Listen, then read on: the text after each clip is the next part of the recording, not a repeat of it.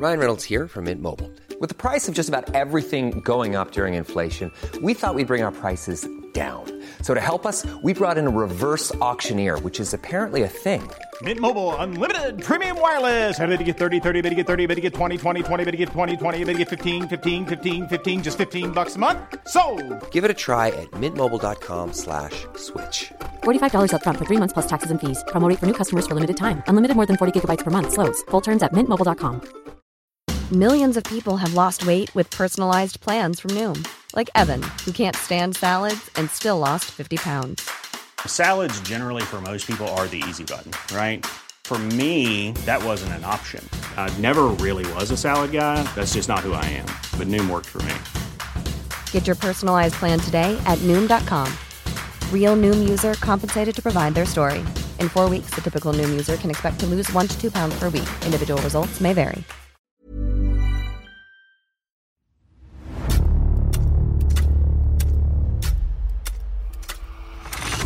La nota roja en la prensa. Acontecimientos que conmocionaron a la sociedad. Esto es Archivos Secretos de la Policía. Y si encontraste en mi pasado una razón para quererme o para olvidarme. Logró consagrarse en el espectáculo durante la época de oro del cine mexicano. Poco a poco, la figura de la otrora hermosa vedette tomaría un giro inesperado, no tanto por sus grandes actuaciones, sino por la tragedia en la cual estuvo envuelta. Esta es la historia de Ana Berta Lepe. Ana Berta nació el 12 de septiembre de 1933, en la localidad de Tecolotlán, Jalisco. Su vida tuvo dos momentos, uno vertiginoso de esplendor y otro letárgico de retiro. En 1954 se dio a conocer debido a su gran talento, no solo en México, sino internacionalmente. Representó a nuestro país en el concurso Miss Universo, certamen del cual salió galardonada con un cuarto lugar, aunque previamente había ganado el premio del concurso Señorita México a los 19 años. Si bien antes ya había aparecido como personaje de relleno en algunas películas, fue debido a su destacada participación en el certamen internacional que alcanzó a participar en alrededor de 80 producciones. Agustín, hijo del famoso productor cinematográfico Raúl de Anda, conocido como el Charro Negro, era un junior de la época. Solía actuar con prepotencia en la vida diaria y con altibajos en sus representaciones fílmicas. Su carácter tendía hacia la violencia con facilidad. Destacó en el gremio actoral, pues poseía un talento que lo llevó a participar al lado de grandes figuras del cine mexicano como Luis Aguilar o Pedro Armendáriz. A sus 25 años, tras haber actuado en 12 películas, creía que su futuro estaba asegurado en la industria fílmica, pero el destino le tenía preparada una amarga sorpresa. Era un secreto a voces que Guillermo Lepe Ruiz, padre y representante de Ana Berta, vivía a costa de su hija, a quien prácticamente obligaba a trabajar más de lo necesario, es decir, la explotaba y él gozaba de sus frutos. En 1960, don Guillermo se vio en una encrucijada debido a dos cuestiones. La primera, que su hija y el actor Agustín de Anda habían formalizado su relación y según algunas versiones ya tenían prevista la fecha para casarse, cuestión que nada convenía al padre representante. Por otra parte, como el presidente de Indonesia, Ahmed, había quedado fascinado cuando vio a Ana Berta durante una de sus actuaciones, este la había invitado a Acapulco con el pretexto de organizar un festival internacional de cine. Ante tal oportunidad de negocio, don Guillermo Lepe vio su futuro lleno de dinero.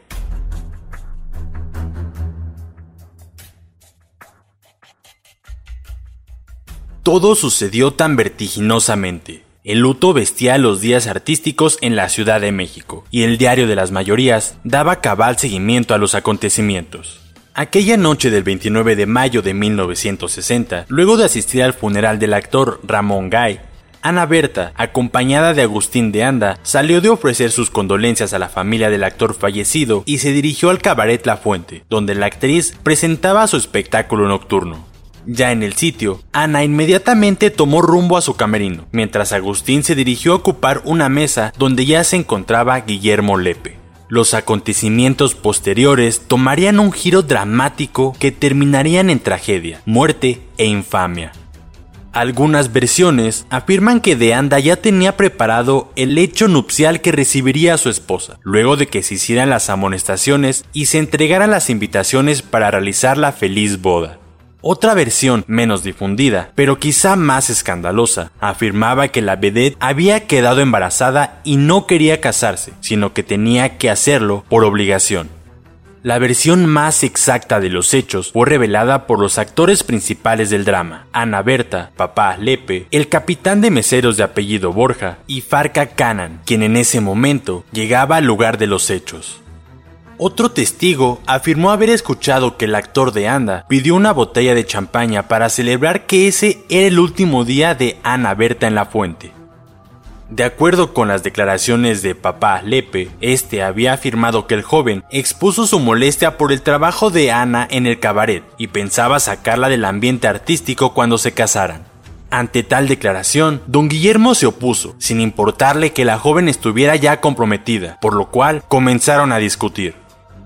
El capitán Borja alcanzó a escuchar cómo se acaloraban los ánimos y las voces alcanzaban tonos mayúsculos, al mismo tiempo que se manoteaban.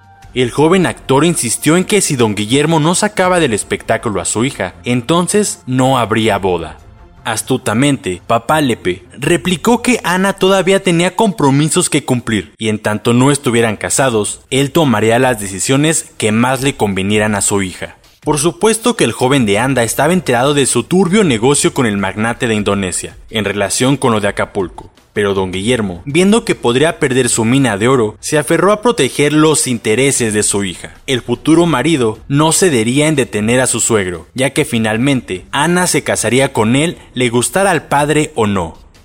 Hasta este punto quizá hubiera cabido la pertinencia de retirarse, pero llamaron a resolver las cosas de otra manera y se encaminaron al vestíbulo para salir a terminar la discusión. Nadie se interpuso entre dos bestias cegadas por la furia, pues no se trataba de hombría, sino de razón. Además, nadie tampoco le habría preguntado a Ana lo que quería. Ella era la importante, la estrella, la belleza, la que trabajaba y la del dinero. Farca Canan aportó datos importantes en relación con lo sucedido. Como él acababa de llegar cuando se suscitaban los acontecimientos, pudo ver el momento exacto en que Guillermo descargó solo dos tiros en Agustín de Anda, pero estos fueron disparos mortales. Ya en el estacionamiento del cabaret La Fuente, Agustín de Anda giró en torno al progenitor de su futura esposa, ante lo cual, según los defensores de Lepe Ruiz, este sacó su arma en defensa porque vio que el otro le iba a disparar. El testigo presencial afirmó que ni siquiera tuvo el tiempo el joven de Anda de hacer siquiera un ademán similar a desenfundar un arma, ya que don Guillermo descargó un primer disparo sobre el joven actor y mientras aún se conservaba de pie, pero con la vida escapándosele, detonó por segunda ocasión su pistola. Luego, un silencio sepulcral envolvió el recinto. Ana Berta nunca se enteró, pues mientras la muerte se llevaba a su prometido y su padre se encontraba prófugo, ella protagonizaba las danzas que encantaban a los espectadores, quienes ya sabían lo que acababa de ocurrir afuera del cabaret. Agustín de Anda fue trasladado a la central quirúrgica, donde murió alrededor de las 3.35 horas del domingo 29 de mayo de 1960. En estado deprimente, el señor Guillermo Lepe estaba hecho todo un manojo de emociones que no pudo ocultar. Escupía ira y desesperación ante los reporteros de los distintos medios de comunicación que estaban en los separos de la policía judicial el enigma y lo que la sociedad entera quería saber era por qué lo hizo y cuáles fueron los motivos para quitarle la vida al novio de su hija, si es que los tenía, o solo fue que lo hizo en un arrebato de furia. Después de entregarse a la policía, Guillermo Lepe se trató de justificar diciendo que lo había hecho por defender a su adorable hija.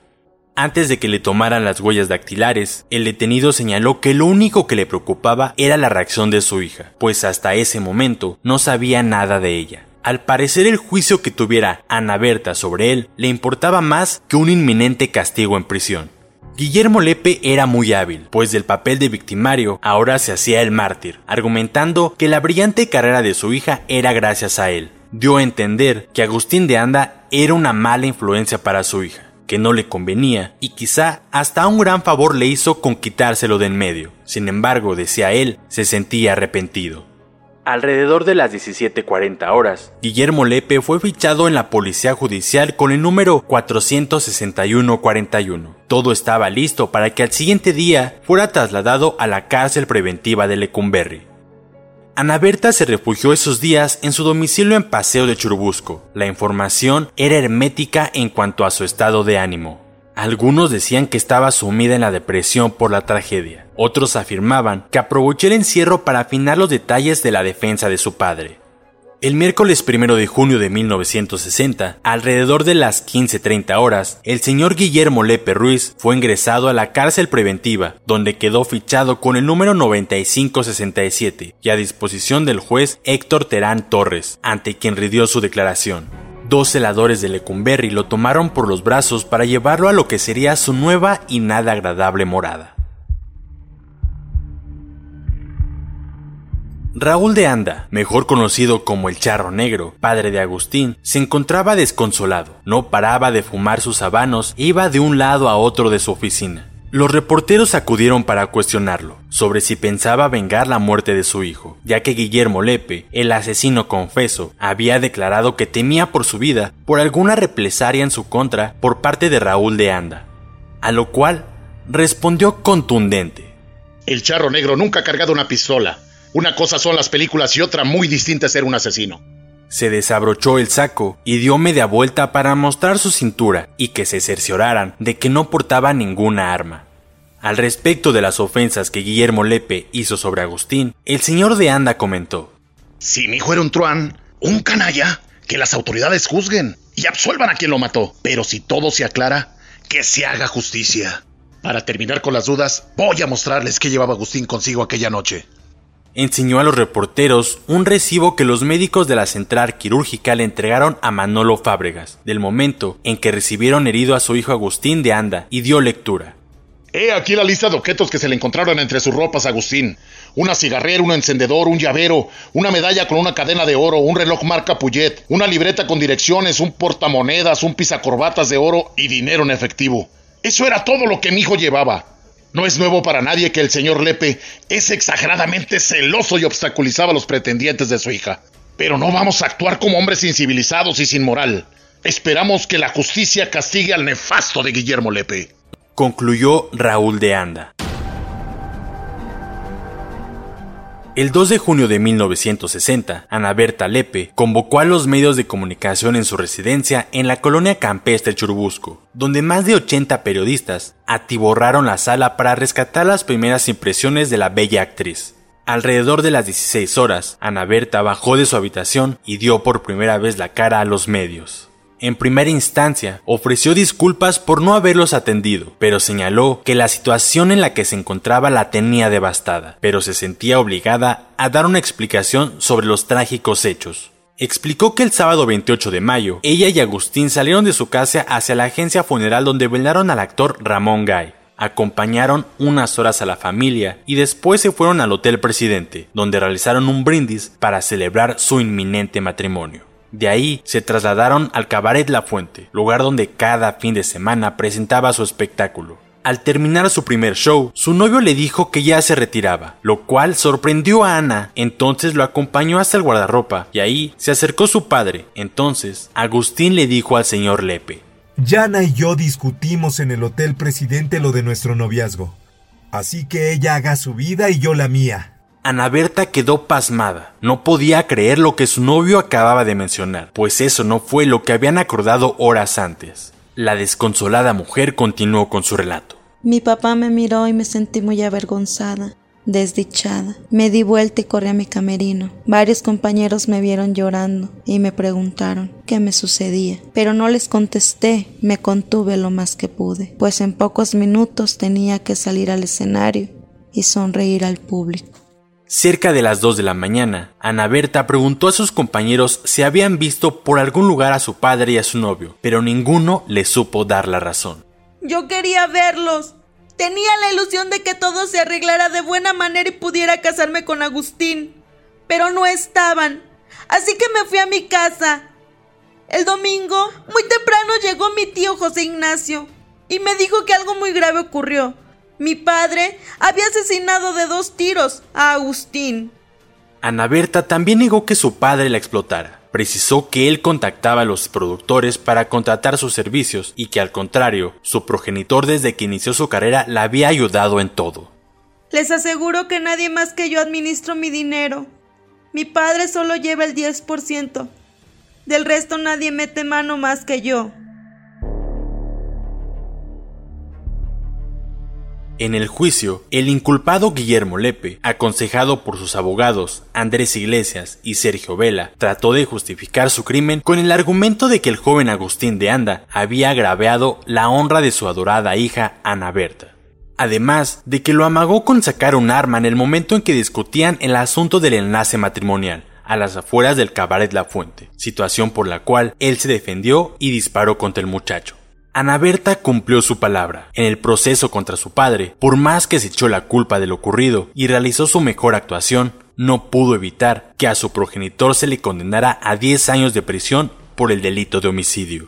Guillermo Lepe solo cumplió 5 años de su condena y obtuvo su libertad. Años más tarde, falleció de manera terrible en un accidente automovilístico. Ana Berta Lepe, la hermosa actriz, tardó muchos años en superar la tristeza y la deshonra, esta sí comprobada y cometida por su padre al asesinar a su novio Agustín de Anda, aquella noche del 29 de mayo de 1960, la cual la mantuvo alejada de los escenarios. Volvió a la televisión en los años 90 y falleció en 2013 a los 79 años.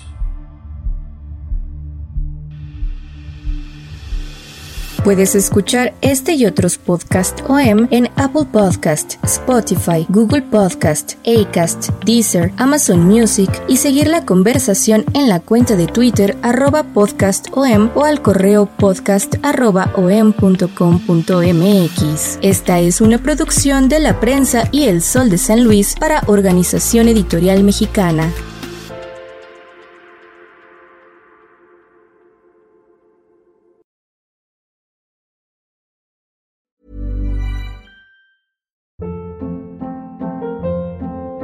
Hold up. What was that? Boring. No flavor. That was as bad as those leftovers you ate all week. Kiki Palmer here, and it's time to say hello to something fresh and guilt-free. Hello Fresh. Jazz up dinner with pecan-crusted chicken or garlic butter shrimp scampi. Now that's music to my mouth. Hello Fresh. Let's get this dinner party started. Discover all the delicious possibilities at hellofresh.com. When you need mealtime inspiration, it's worth shopping Kroger, where you'll find over 30,000 mouthwatering choices that excite your inner foodie. And no matter what tasty choice you make, you'll enjoy our everyday low prices, plus extra ways to save, like digital coupons worth over $600 each week. You can also save up to $1 off per gallon at the pump with fuel points. More savings and more inspiring flavors make shopping Kroger worth it every time. Kroger, fresh for everyone. Fuel restrictions apply.